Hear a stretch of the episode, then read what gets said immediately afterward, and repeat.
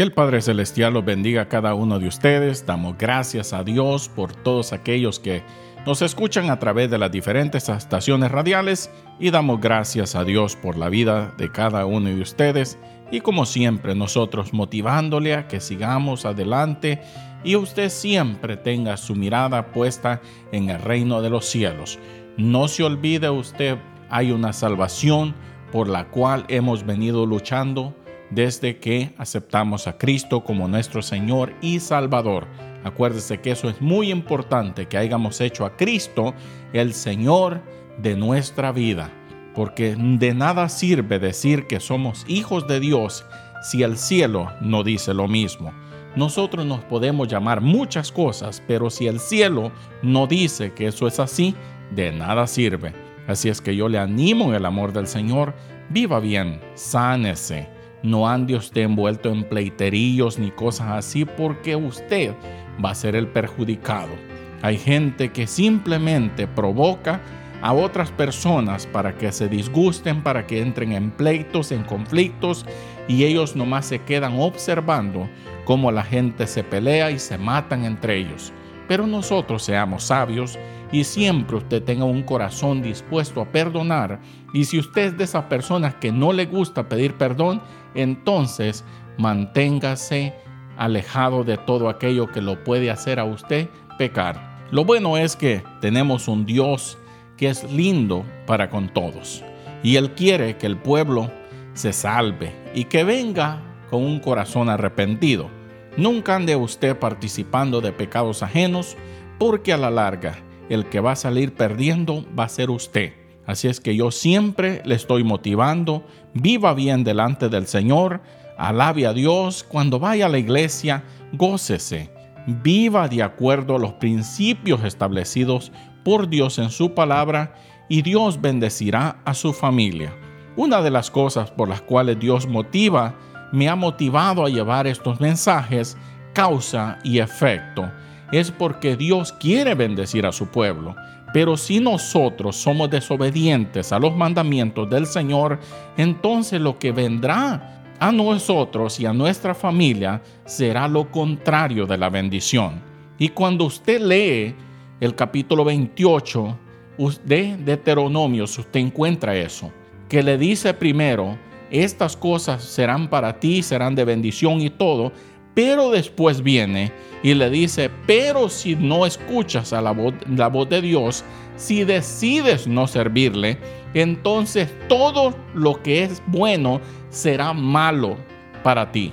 Y nosotros estamos, hermanos, para recibir la bendición de Dios, no para ser castigados. Yo no creo usted que ya sufrimos lo suficientes viviendo en el mundo para que vengamos aquel que nos iba a salvar y nos iba a ayudar para que Él venga y nos castigue por nuestras malas acciones. Hermanos, en el amor del Señor, meditemos. Si usted de esas personas que simplemente no le nace servir al Señor, qué triste por usted. Pero para aquellos que sí queremos servir al Señor y queremos amarle y todo eso y amar a la gente, hay una tristeza en mi corazón porque veo tantas cosas y usted quizás que me está escuchando dice, ¿por qué mis hijos no sirven al Señor? ¿Por qué mis familiares no sirven al Señor? ¿Por qué mis padres no quieren servir al Señor? Y todos nosotros tenemos una historia que nos entristece. Y mucha gente anda buscando un lugar a donde congregarse, que se le predique la palabra y que sea bueno el mensaje para su crecimiento espiritual, pero lamentablemente en muchos lugares eso no es lo que encuentran y eso es muy triste. Pero esa es nuestra culpa, como yo siempre le he dicho. Nosotros somos los culpables que muchas cosas estén sucediendo y estén mal. Así es, pero yo siempre le animo a usted y le digo, no sea usted de esos. Si hay alguien haciendo lo malo, pues entonces sea usted el que hace lo correcto y hace lo bueno. Porque si todos nos volvemos igual que los malos, entonces ¿quién hará el trabajo de enseñar a la gente cómo servir al Señor? Así es que yo le animo, anímese a usted mismo y dígale yo serviré al Señor. Como siempre hemos citado lo que dijo Josué, cuando le dijo a ellos, al pueblo de Israel, cuando ya estaban en la tierra prometida. Les dijo, escojan ustedes. Yo dijo, y mi casa ya nos decidimos que vamos a servir a Jehová. Y si nosotros estamos en la iglesia, si estamos en los caminos del Señor, es porque nosotros hemos decidido que eso es lo que queremos hacer. Pero hay mucha gente que simplemente a veces dejó de creer en Dios, estando buscando según a Dios. Qué cosa más interesante, pero si usted mismo puede estar diciendo, es cierto, yo antes tenía una fe en Dios y poco a poco, por ver tantas cosas, esa fe se fue opacando y ahora siento que no creo en nada y a veces me es muy difícil hasta creer en Dios. Yo te animo en el amor del Señor, límpiate y dile, Señor, sáname. Tengo muchas cosas en mi corazón, a ti, Señor, no son de agrado. Así es que yo te animo en el amor del Señor.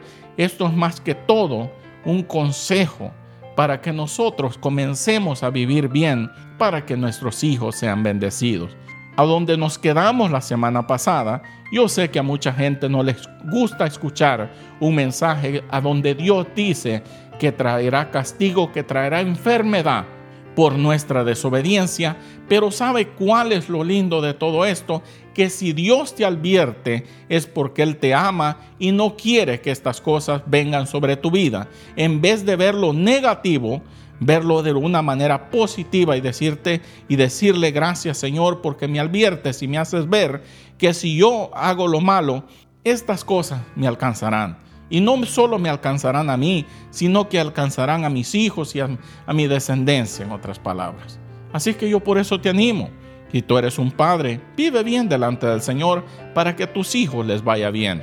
¿Qué padre podrá decirle a un hijo, yo voy a vivir mal para que te vaya mal en la vida. Yo creo que no hay ninguno de nosotros que amamos a nuestra familia y amamos a nuestros hijos que le podemos ver a los ojos y decirle, mira mi hijo, yo voy a vivir mal delante del Señor para que a ti te vaya mal.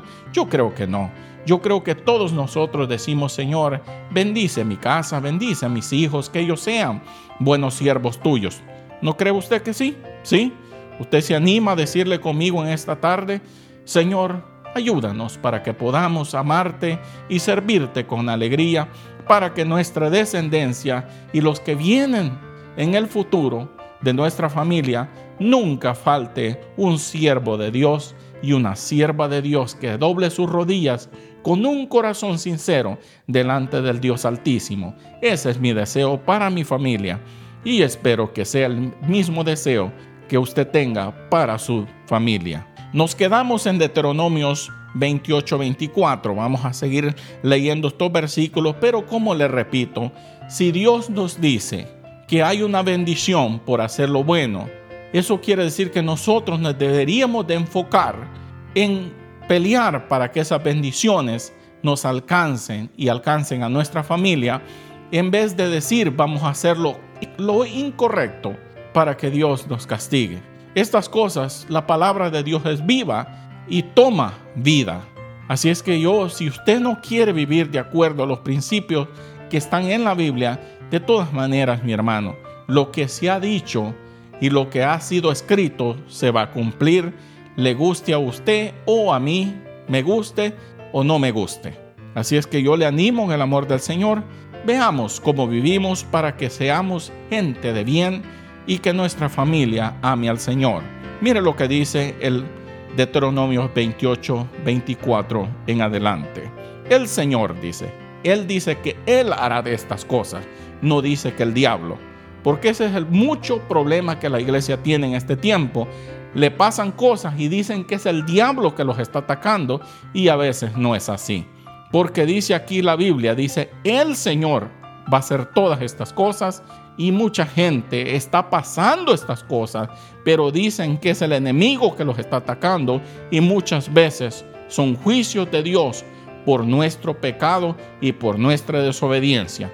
Y por eso es que Dios me ha motivado a llevar esta palabra para que el pueblo vea que no todo el tiempo es el enemigo, los demonios haciendo cosas, sino que son nuestras acciones que han activado estas cosas que la Biblia dice.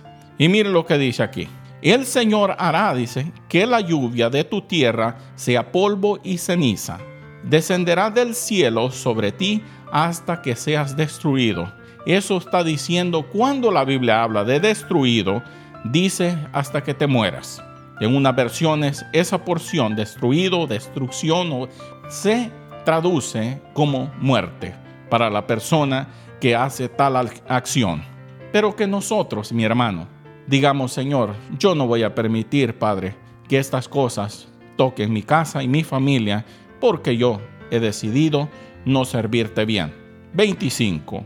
El Señor hará que seas derrotado delante de tus enemigos, saldrás contra ellos por un camino, pero huirás por siete caminos delante de ellos, y serás ejemplo de terror por todos los reinos de la tierra. ¿Qué está diciendo? Le dice Dios al pueblo de Israel, en, en lo que leímos anteriormente, le dijo, vendrán tus enemigos, dice, contra ti por un camino y por siete, dice, saldrán huyendo. Pero ahora dice lo contrario, dice, si ustedes no viven de acuerdo a lo que yo he dicho, dijo, lo que los enemigos de ustedes iban a hacer, dice, ahora ustedes lo harán. Ay, ay, ay. Yo espero en el amor del Señor que usted esté prestando atención en esta tarde porque esto es para nuestro beneficio. ¿Sí? Que, ok, 26. Y tus cadáveres, dice, serán alimento para todas las aves del cielo y para los animales de la tierra, y no habrá nadie que los espante. Qué terrible. Por eso hay cosas que suceden y dice la gente, pero ¿por qué Dios permite esas cosas? Porque somos desobedientes y no queremos vivir de acuerdo a lo que Dios dice. Y hay cosas, dice la Biblia, que sucederán y nadie podrá librarte de ellos. Y por eso es que la gente dice, ¿a dónde está Dios en mi momento de aflicción y dificultad? Pero no se han puesto a pensar, Señor, ¿cómo estoy viviendo yo delante de ti? ¿Sí? Sigamos adelante. El 27 y vuelve a decir, el Señor, vuelve a decir nuevamente, te herirá, dice, con los tumores de Egipto y con las úlceras, la sarna, comezón, de los que no podrá ser sanado. Por eso es que yo le decía la vez pasada, ¿por qué hay tantos enfermos en las iglesias? Es porque estas cosas se han activado en contra del pueblo del Señor porque no hemos sido del todo buenos. ¿Está de acuerdo usted conmigo? que no hemos vivido de acuerdo a los principios y, al nivel de estándar que el Señor quiere que nosotros vivamos? ¿Sí? Ok. Pero lo bueno es que en esta, en esta tarde podemos decirle, Señor, yo sé que tú quieres, papito, bendecirme. Mire pues, ¿y qué dice? El 28. Te herirá el Señor con locura, con ceguera, con turbación de corazón. El 29. Y andarás, dice, a tientas a mediodía como el ciego anda a tientas en la oscuridad, y no serás prosperado en tus caminos, más bien serás oprimido y robado continuamente sin que nadie te salve. ¿No le parece a usted que eso se cumple hasta este día? Y por eso la gente dice, oye, ¿por qué el pueblo de Dios es tan pobre? Es porque nosotros hemos permitido que la mano de Dios venga sobre nosotros por nuestra desobediencia. ¿No ha notado usted que la gente habla con un lenguaje que no es muy bueno? ¿Y qué dice allá? Que las cosas que Dios mandó sobre los egipcios, sobre el mundo, está diciendo, estas cosas, dice, son para la gente del mundo, pero si tú no vives de acuerdo a lo que yo he dicho en mi palabra, dice, estas cosas vendrán sobre el pueblo del Señor. Por eso es que mucha gente pasando enfermedad. Y ahí es cuando los líderes tienen que tener oído para oír la voz de Dios y del Espíritu que le dice esto es lo que debes de hacer para que el pueblo comience a ser sanado y para que Dios bendiga este pueblo. ¿No le parece a usted? Yo digo que sí. Vamos a leer el 29 nuevamente. Y andarás, dijo, a tientas a mediodía como el ciego anda a tientas en la oscuridad y no serás prosperado en tus caminos, más bien serás oprimido y robado continuamente sin que nadie te salve. Por eso es que hay gente que dice, yo no sé por qué me pasa tanta cosa, yo no entiendo. Te desposarás, dice, con mujer, dice el, el 30, pero otro hombre se acostará con ella. Edificarás una casa, pero no habitarás en ella. Plantarás una viña, pero no aprovecharás su fruto. ¿Y no cree usted que esto sí acontece y mucha gente dice, yo planté, yo sembré, yo cultivé, yo hice todo, pero ¿dónde está? Alguien más lo aprovechó, lo robó, le quitó todo. ¿Y no acaso no es esto que vino sobre el pueblo de Israel? Todas estas cosas que le estoy leyendo sucedieron al pueblo de Israel. No se escaparon de ninguna, basado en lo que estaba yo estudiando, que de ninguna de estas cosas se escaparon. Sino que vinieron los filisteos, vinieron todos este tipo de enemigos y los esclavizaron, los hacían trabajar para ellos.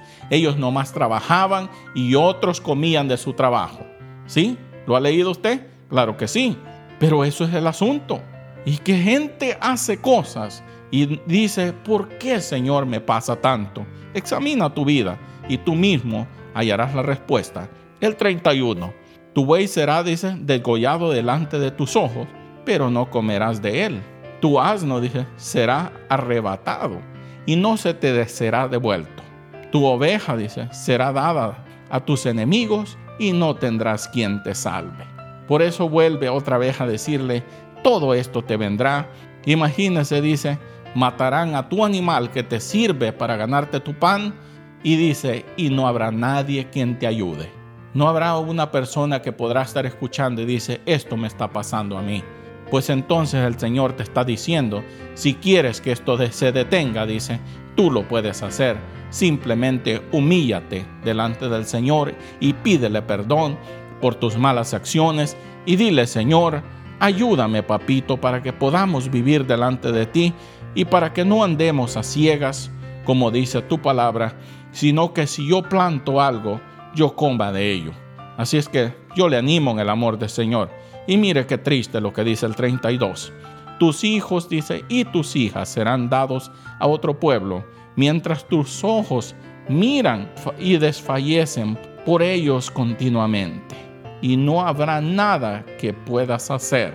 Que le salen los malos, lo atacan, le roban, maltratan a su familia, le hacen todo este tipo de maldad y no hay nadie quien lo salve. Aún clama a Dios y Dios no hace nada. Aquí te lo está diciendo. Si a ti te ha pasado, dice aquí, por esto te vino esto. Porque tú no has vivido delante de mí como yo he dicho que vivas. Es duro, yo sé, pero ¿sabe qué, cuál es lo lindo? Que en vez de enojarnos, digamos gracias Señor porque me adviertes que yo debo de vivir de acuerdo a lo que dices tú, palabra, para que estas cosas no vengan sobre mí. ¿Sí? ¿Le parece bien? A nadie quiere que le arrebaten lo que más ama. Mire lo que dice y con esta porción vamos a ir terminando y seguiremos.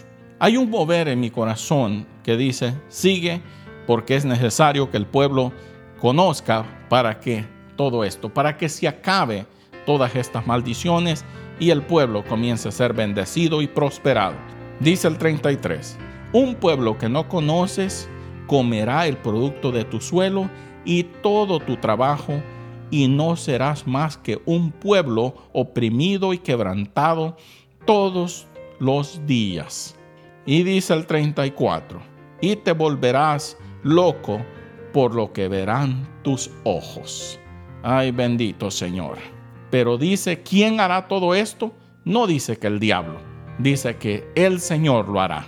Así es que Mucha gente habla un lenguaje que no es el lenguaje que habla la Biblia. Mucha gente que hace lo malo dice, el enemigo me está atacando, el enemigo esto. Pero el, del Señor te está diciendo aquí, yo dice, haré esto. No dice que el diablo. Nosotros estamos para no darle ocasión al enemigo para que venga contra nosotros. Y aunque Él nos ataque, si tenemos el favor de Dios, siempre saldremos adelante. Así es que yo te animo en el amor del Señor, sírvele con corazón voluntario y ámale. Que el Señor te bendiga a ti y a tu familia hoy y siempre. Bendiciones.